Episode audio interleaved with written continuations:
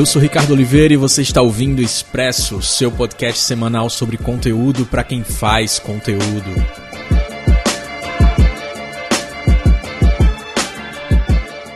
Obrigado por estar aqui mais uma vez. Gente boa que gosta de um bom conteúdo sobre fazer conteúdo. A gente continua na nossa jornada de dicas semanais de como que você pode preparar melhores conteúdos para sua marca ou para os clientes com quem você trabalha, como social media, redator, seja lá o que você faz como produtor de conteúdo ou creator.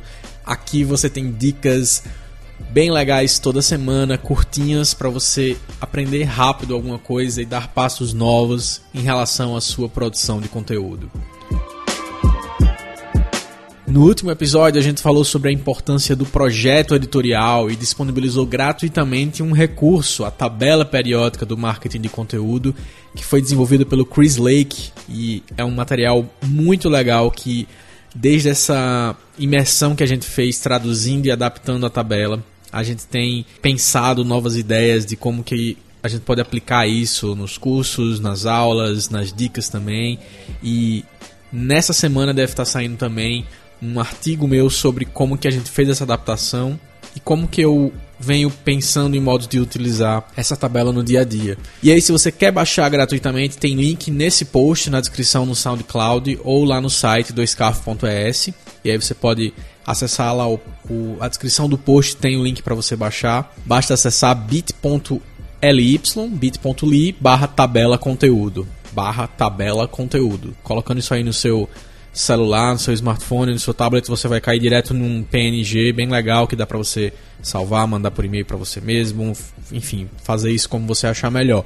É uma tabela bem útil que tem várias etapas para você visualizar formatos, tipos de conteúdo, a métricas que você pode utilizar para os seus projetos. Então, é algo bem legal para aquele momento quando você está numa reunião de planejamento ou para quando você está fazendo um planejamento individual de um projeto e você precisa visualizar é, formatos específicos que você é, pode utilizar para aquele cliente, para aquela marca, seja o que for. E para quem ainda não conhece, um recurso complementar que talvez seja você precise começar por ele para depois, quando você chegar na parte do projeto editorial, você utilizar a tabela, é o Canvas de conteúdo. Acesse o canvasdeconteúdo.com.br para baixar gratuitamente uma tabela que você vai preenchendo ali à medida que você tem as informações do seu planejamento, é, o projeto em si, público-alvo, os canais com que você vai se comunicar com ele, o projeto editorial, os tipos de conteúdo e tudo que você vai produzir nessas etapas, incluindo até as formas de retorno que você vai ter.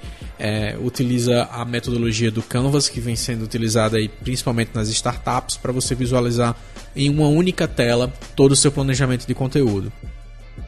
E no episódio de hoje eu quero fazer algo diferente. Eu vou quebrar aqui um pouco a rotina que a gente está seguindo, falando especificamente das etapas do Canvas de conteúdo, né, que é essa metodologia que a gente usa para fazer todos os planejamentos aqui no Dois Cafés e com todos os clientes que eu tenho trabalhado desde o ano passado, a gente utiliza essa metodologia e todos os episódios têm seguido essa sequência. A gente falou sobre projeto editorial e os próximos episódios, depois desses dois próximos episódios que a gente vai ter especiais, vão ser bem direto ao ponto em relação a dicas de produção de texto, dicas de fotografia, dicas de vídeo, dicas de como produzir podcasts, por exemplo, que é isso que você está ouvindo agora. E aí a gente vai ter várias dicas relacionadas às etapas específicas de tipos de conteúdo que você pode produzir. Mas eu quero fazer uma pausa específica em dois, dois episódios agora, esse que você está ouvindo já é uma dessas pausas, para falar sobre um assunto que está extremamente em alta e que eu sinto que está deixando muita gente em dúvida em relação à sua rotina de produção, a como que você vai se relacionar com seus clientes, a muitas vezes uma pergunta que pode chegar para você do seu cliente, quer dizer, que é o assunto da Folha de São Paulo ter largado o Facebook. Já está fazendo, acho que um pouco mais de uma semana que o maior jornal impresso do país anunciou que não vai mais atualizar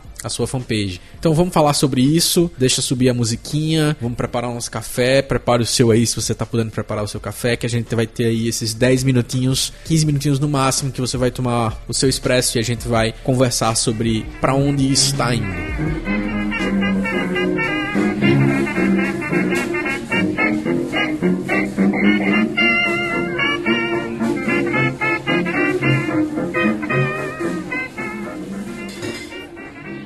Quem assina a minha newsletter, que eu envio aí textos praticamente toda semana, tem sido assim já há pouco mais de um mês, desde que começou o ano.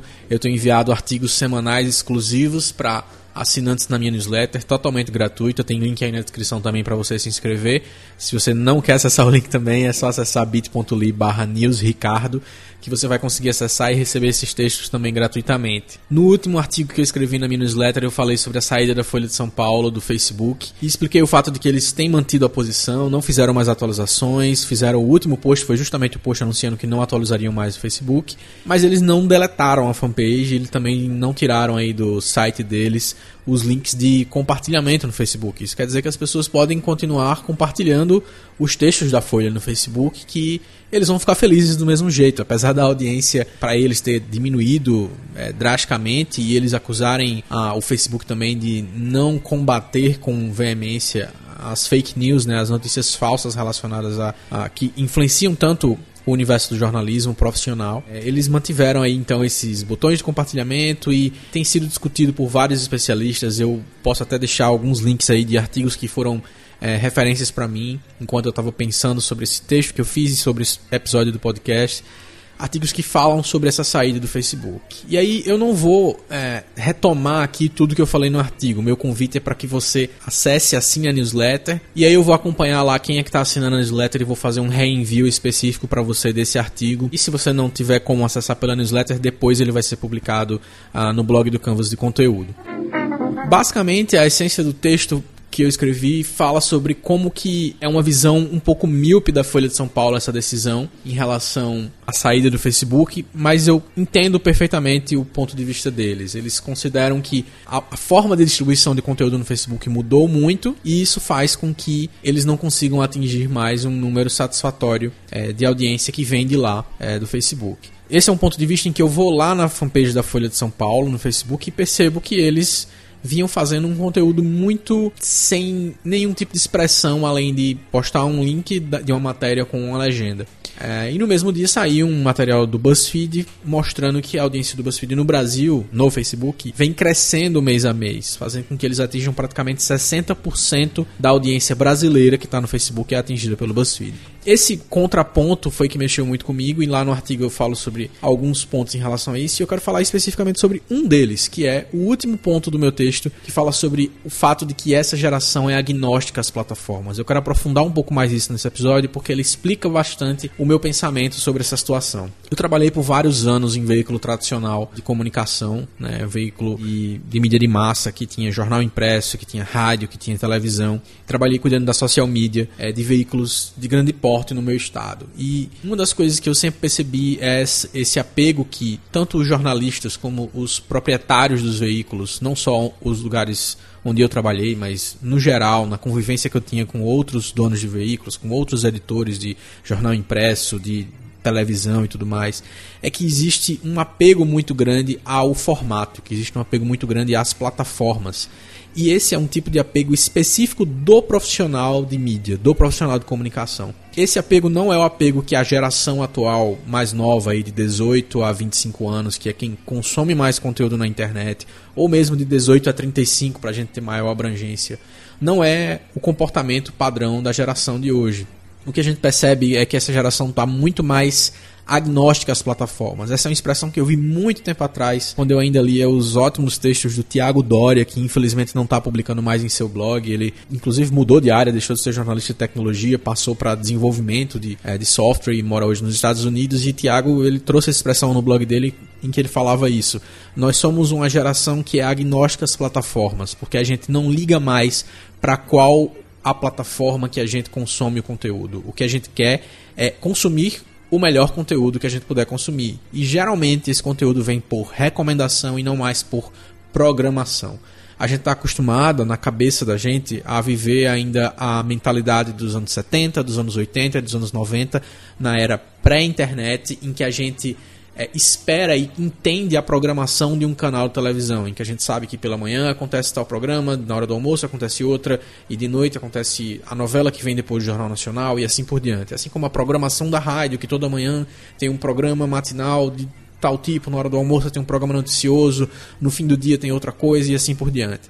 E até mesmo essa mentalidade foi para os portais de notícias. Então, o portal de notícias valoriza muito a sua homepage, em que eles fazem uma diagramação específica, fazem chamadas de capa, é, esperam muito por essa recepção do público pela apresentação de uma homepage. A homepage tem essa mesma lógica da programação de TV, em que eu trago para você as melhores coisas, faço uma seleção do melhor e você vai consumindo, rolando a página e vendo o que, é que lhe interessa mais. E eu tô torcendo para que você clique em alguma dessas coisas, gaste mais tempo no site e também veja, por exemplo, as publicidades que são veiculadas aqui. O que acontece é que com a ideia do feed, né, a ideia da timeline que a gente tem no, no Twitter, no Facebook no Instagram, a gente passa tanto tempo consumindo conteúdo dessa forma nos smartphones que a gente espera muito mais que nossos amigos e que as marcas que a gente segue tragam coisas boas pra gente do que necessariamente a gente fica estático, esperando, passivo na frente da televisão que aconteça uma boa programação. Então, é muito mais provável que eu e você estejamos consumindo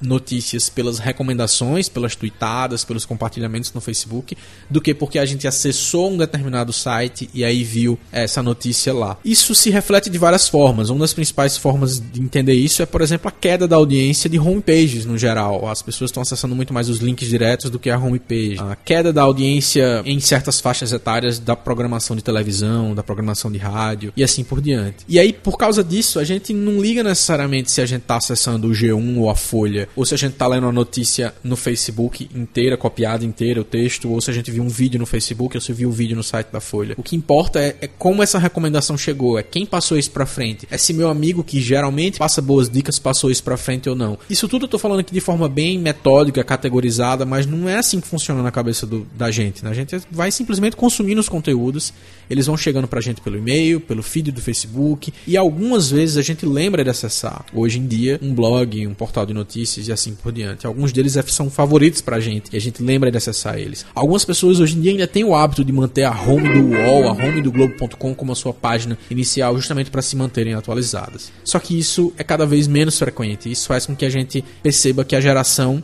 liga muito pouco para as plataformas e dá muito mais importância para os conteúdos em si. E é justamente por causa disso que eu acho que a postura da Folha de São Paulo não foi a melhor em termos estratégicos.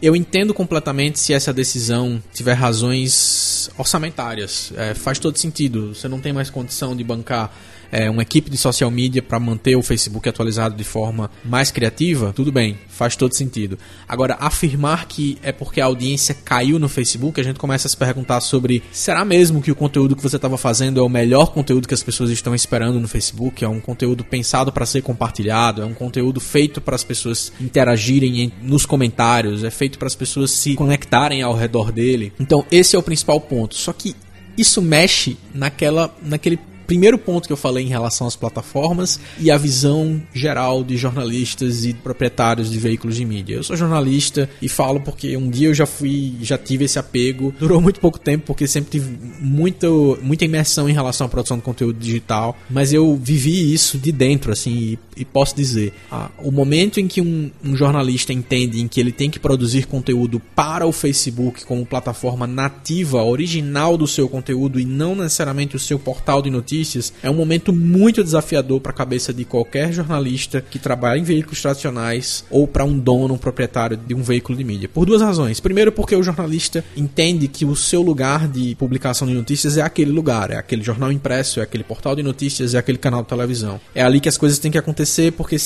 tudo depende de audiência, tudo depende de ter venda de jornal, de ter page views, de ter audiência no Ibope da televisão. Já o dono do veículo, ele depende totalmente da receita publicitária que acontece naqueles canais. Então, a, o canal de televisão precisa ter mais audiência para poder no espaço comercial ele ter a sua grade completamente preenchida por VTs comerciais, assim como na rádio, assim como os banners nos portais e assim por diante. A partir do momento em que eu digo que você deve fazer conteúdo nativo para o Facebook, esse proprietário de mídia vai dizer, mas como que eu vou ganhar dinheiro com isso? E aí essa é a pergunta, é uma pergunta extremamente provocadora, mas que ela não tem ainda uma saída completa. A verdade é que a gente está trilhando nos últimos cinco anos uma reformulação completa dos modelos de negócio de mídia tradicional, de jornalismo profissional, E uma delas é esse desafio de que a gente precisa conseguir novas formas de financiamento, a gente precisa trabalhar novos formatos. E já existem outros formatos que estão sendo trabalhados, como a publicidade nativa, em que a publicidade vem imersa no conteúdo, obviamente avisando ao consumidor, mas ela vem de outra forma. E a gente tem casos internacionais, tem alguns casos nacionais também, como o próprio BuzzFeed Brasil, que tem trabalhado formatos assim. Não é para todo mundo, mas ao mesmo tempo eu também percebo que existe pouquíssimo interesse dos grandes veículos de mídia em discutir esses formatos. E aí isso tem bastante a ver com todo o engessamento dos modelos de comercialização, da dependência de contas públicas anunciando nos seus veículos e assim por diante. Então o desafio é muito maior do que simplesmente decidir se vai estar no Facebook ou não. Ele envolve saber se você deve continuar ou não com seu conteúdo só na sua plataforma principal ou se você pode começar a distribuir ele de formas novas, de forma diferente, independente das plataformas, na cabeça da geração de hoje que é agnóstica às plataformas.